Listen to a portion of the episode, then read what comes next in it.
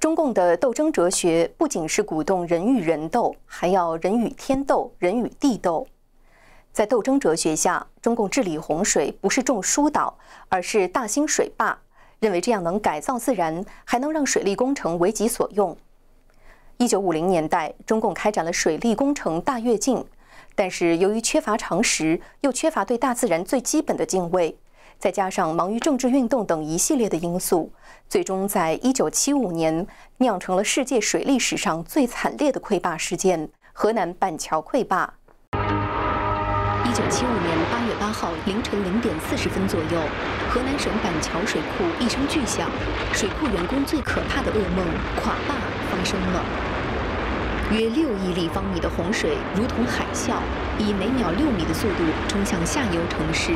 一个小时后，洪水冲到了四十五公里外的遂平县城。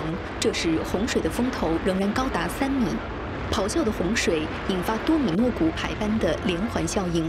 在短短几个小时内，驻马店地区两座大型水库、两座中型水库、五十八座小型水库先后垮坝决堤，大约十万人在睡梦中葬身水底。它溃坝的这个瞬间的洪水流量，基本上达到了六万多立方米。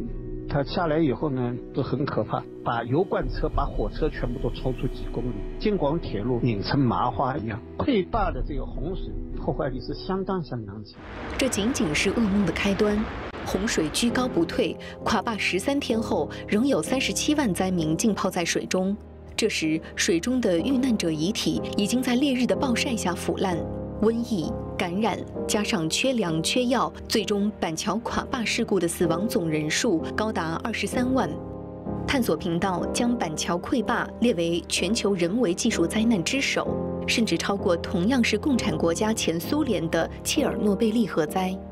但当时，据前新华社记者张广友回忆，时任国务院副总理季登奎告诉他。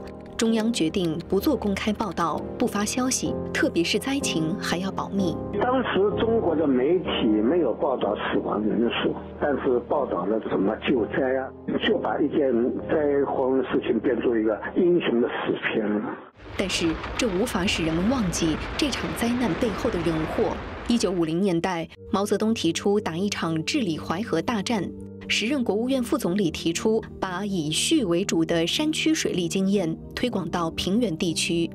河南水利专家陈兴立刻反对，认为在平原地区重蓄轻排会造成涝灾、自灾、减灾，但是没人理会他的意见。外行领导内行，加上战天斗地的斗争思想，板桥水库一九五一年开工，一九五二年建成，扩建后宣称能防千年一遇的洪水。垮坝前，驻马店地区遭遇了中国有记录以来最大的暴雨，但在以蓄为主的思想下，垮坝前板桥水库超标蓄水三千两百万立方米。蓄水对水库来说有经济效益，没有想到这是一场历史上最大的暴雨。那么就说在水库调度上，当时就出现错误，应该把水当时就放掉。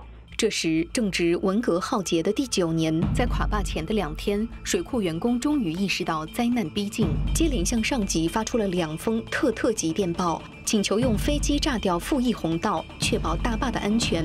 但是没有任何回应。人们想自救，却发现防汛仓库里甚至没有铁锹和草袋。更致命的是，在持续的政治运动中，水库一直缺乏应有的维护。当水漫坝顶、千钧一发之际，水库员工想自行开闸泄洪，但十七道泄洪闸中却有十二道生锈，无法开启。闸门被锈死，打不开了。他们就又准备让解放军来把闸门给炸掉。但是呢，中间有什么缺乏联系啊，什么缺乏批准啊，解放军也没来得及把它炸掉。这时候呢，就发生溃坝，整个坝就被冲溃了。那就说整个管理系统失效了。在以蓄为主的思想下，一九五八年后，中共还在平原地区开展水利工程的大跃进。大跃进年代，中国当时建了大概将近五万座水库，那个时候叫什么？党旗一挥，几十万农民这就形成了水库。你问他有没有设计图纸，也许都没有。你说要找谁负责？那找不到人了。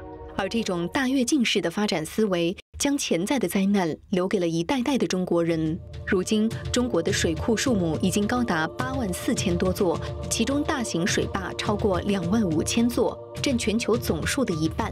板桥水库溃坝以后，就组织了一次中国大坝普查。我们可以看到部分的结论，他说中国当时有四分之一的大坝是不安全的。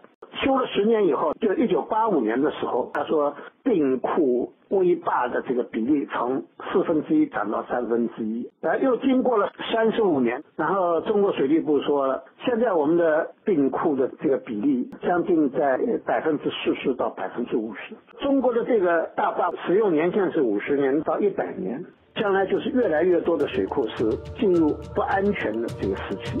近两年，中共官员不通知下游居民突然泄洪导致死伤的新闻依然时有发生。